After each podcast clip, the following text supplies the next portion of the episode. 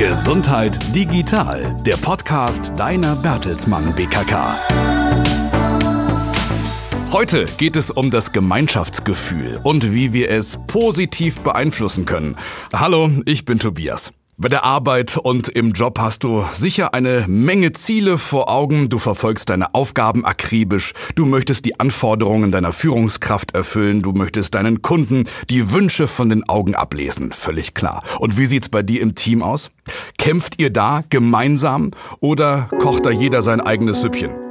Klar ist, dem einen fällt Teamarbeit ein bisschen leichter als dem anderen, aber Fakt ist auch, wenn alle Teammitglieder gut zusammenarbeiten, hat das viele, viele Vorteile, zum Beispiel in puncto Motivation und auch Kreativität.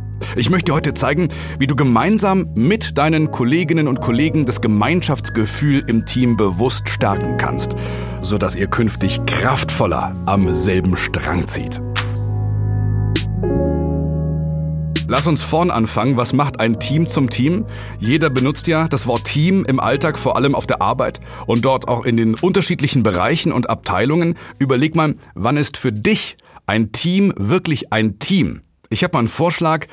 Bei einem Team ist es vor allem wichtig, dass alle Mitglieder ein gemeinsames Ziel haben.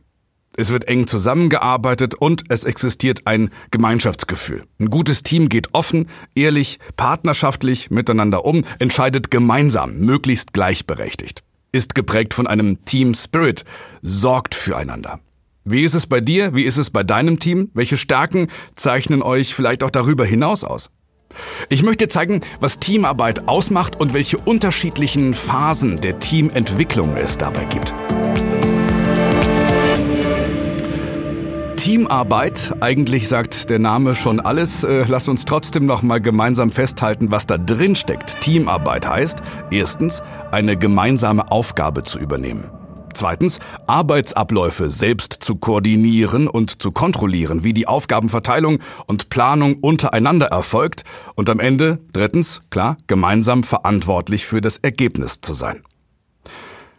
Wie schafft man das, dass Teamarbeit im Arbeitsalltag wirklich gut funktioniert? Dabei helfen kann das Phasenmodell von Bruce Tuckman. Es zeigt uns, welche vier Phasen für eine gelungene Teamarbeit wichtig sind und die gehen wir jetzt mal Schritt für Schritt durch.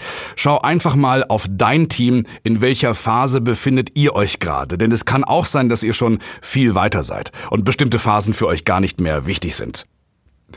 Zu Beginn der Teamentwicklung steht die Forming-Phase. Wir befinden uns also in einer Art Testphase. Heißt, alle Mitglieder lernen sich erstmal kennen. Ziele und Abläufe sind noch nicht klar. Das Team spielt sich also erstmal ein, formt sich, modelliert sich selbst. Weiter geht's mit Runde Nummer zwei, der sogenannten Storming-Phase. Dort lernen sich die Teammitglieder besser kennen. Das kann positiv, aber auch negativ sein. Es wird deutlich, mit welchen Mitgliedern und mit welchen Kolleginnen und Kollegen man gut klarkommt, mit welchen aber auch weniger. Deshalb ist auch hier mit gewissen Spannungen zu rechnen. Kommen wir zur Norming-Phase. Da gehen alle schon offener miteinander um. Da entstehen Spielregeln, Rollen und Aufgaben werden verteilt. Ein Team ist in dieser Phase also schon in der Lage, lösungsorientierter zu arbeiten. Auf die Norming folgt dann die Performing-Phase. Diese Phase zu erreichen ist das Ziel einer erfolgreichen Zusammenarbeit. Hier ist das Team dann maximal leistungsfähig und arbeitet eigenständig. Und der Umgang untereinander ist wertschätzend und respektvoll.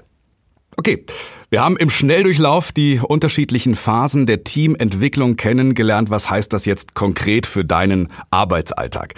Mit einigen Kollegen arbeitest du vielleicht schon jahrelang in einer ähnlichen Konstellation zusammen. Manche sind erst seit kurzem Teil des Teams. Einige Kollegen wechseln den Bereich oder das ganze Unternehmen und damit auch das Team. Wieder andere kommen neu dazu. Aber ganz egal, in welcher Situation sich dein Team gerade befindet, es kann immer wieder zu Phasen kommen, in denen ihr die Rollen und Aufgaben neu festlegen müsst. Und das ist ganz normal. Wichtig ist aber, dass ihr trotzdem das Erreichen der vierten Phase, also das Performen, als Ziel im Auge behaltet. Natürlich zeichnet sich jedes Unternehmen durch eine ganz individuelle Kultur aus, die im Alltag gelebt wird. Da fließen unterschiedliche Werte ein, die dann wiederum Einfluss haben auf das Wir-Gefühl im Team. Um ein solches Wir-Gefühl zu stärken, sind zum Beispiel Werte wie Ehrlichkeit, Offenheit, Transparenz wichtig. Wie du und dein Team das Wir-Gefühl ganz konkret stärken könnt und mit Leben füllen, darum geht's jetzt. Du kennst bereits die Phasen der Teamentwicklung. Jetzt geht es darum, wie du die verschiedenen Kernelemente dieser Phasen im Arbeitsalltag mit deinem Team umsetzen kannst. Als erstes ist wichtig, dass ihr als Team eure Aufgaben, eure Ziele festlegt. Also was ist euer gemeinsames Ziel? Vielleicht sogar eure Vision. Welche Ziele werden euch von außen oder auch von oben vorgegeben? Wichtig ist immer, dass ihr eure Ziele so bestimmt, dass sie für euch auch erreichbar sind. Für euren Arbeitsalltag könnte das zum Beispiel Folgendes bedeuten. Ihr habt das Ziel, einen bestimmten Kundenauftrag bestmöglich zu erfüllen. Was eine gute Teamarbeit darüber hinaus stärkt, ist eine Verteilung von Aufgaben und Verantwortlichkeiten und zwar unter Berücksichtigung jedes Teammitglieds. Fragt euch mal selbst, wer hat welche Aufgabe und welche Voraussetzungen sind erforderlich, damit die Aufgaben auch so gut wie möglich erledigt werden können. Welche Stärken, welche Erfahrungen haben die einzelnen Kollegen? Anschließend wird alles auf die einzelnen Köpfe verteilt. Damit ihr als Team gut funktioniert, müsst ihr auch ein paar Regeln schaffen. Mit Regeln meine ich Verhaltensregeln, die in eurer Zusammenarbeit gelebt werden. Um solche Regeln für euch zu bestimmen, kann es helfen, wenn ihr euch fragt, worauf ihr Wert legt bei der Zusammenarbeit. Oder was jeder einzelne Kollege tun kann, damit die Zusammenarbeit gut läuft und alle gern morgens zur Arbeit kommen. So, nehmen wir an, ihr habt jetzt Ziele, ihr habt Aufgaben, ihr habt Regeln für eure Zusammenarbeit im Team. Damit ihr euer Gemeinschaftsgefühl aber auch langfristig stärken könnt, fehlt noch was ganz Wichtiges. Der regelmäßige Austausch. Denn nur wenn ihr im ständigen Dialog seid, könnt ihr eure Gedanken und Ideen, eure Erfolge, auch Sorgen teilen. Stell dir vor, du kannst eine wichtige Deadline nicht halten.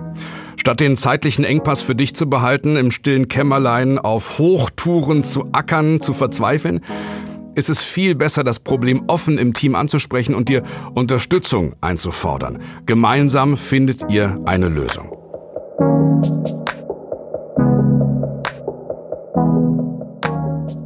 Halten wir nochmal fest. Viele Aufgaben lassen sich besonders gut im Team bewältigen. Es gibt aber unterschiedliche Möglichkeiten, um euer Gemeinschaftsgefühl im Arbeitsalltag zu stärken.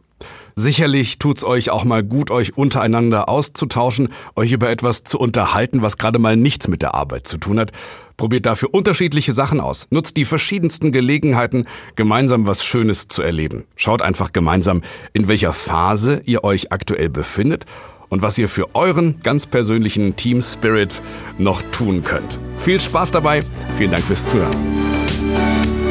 Das war Gesundheit Digital, der Podcast zum Wohlfühlen von deiner Bertelsmann BKK. Gesundheit liegt bei uns in der Familie.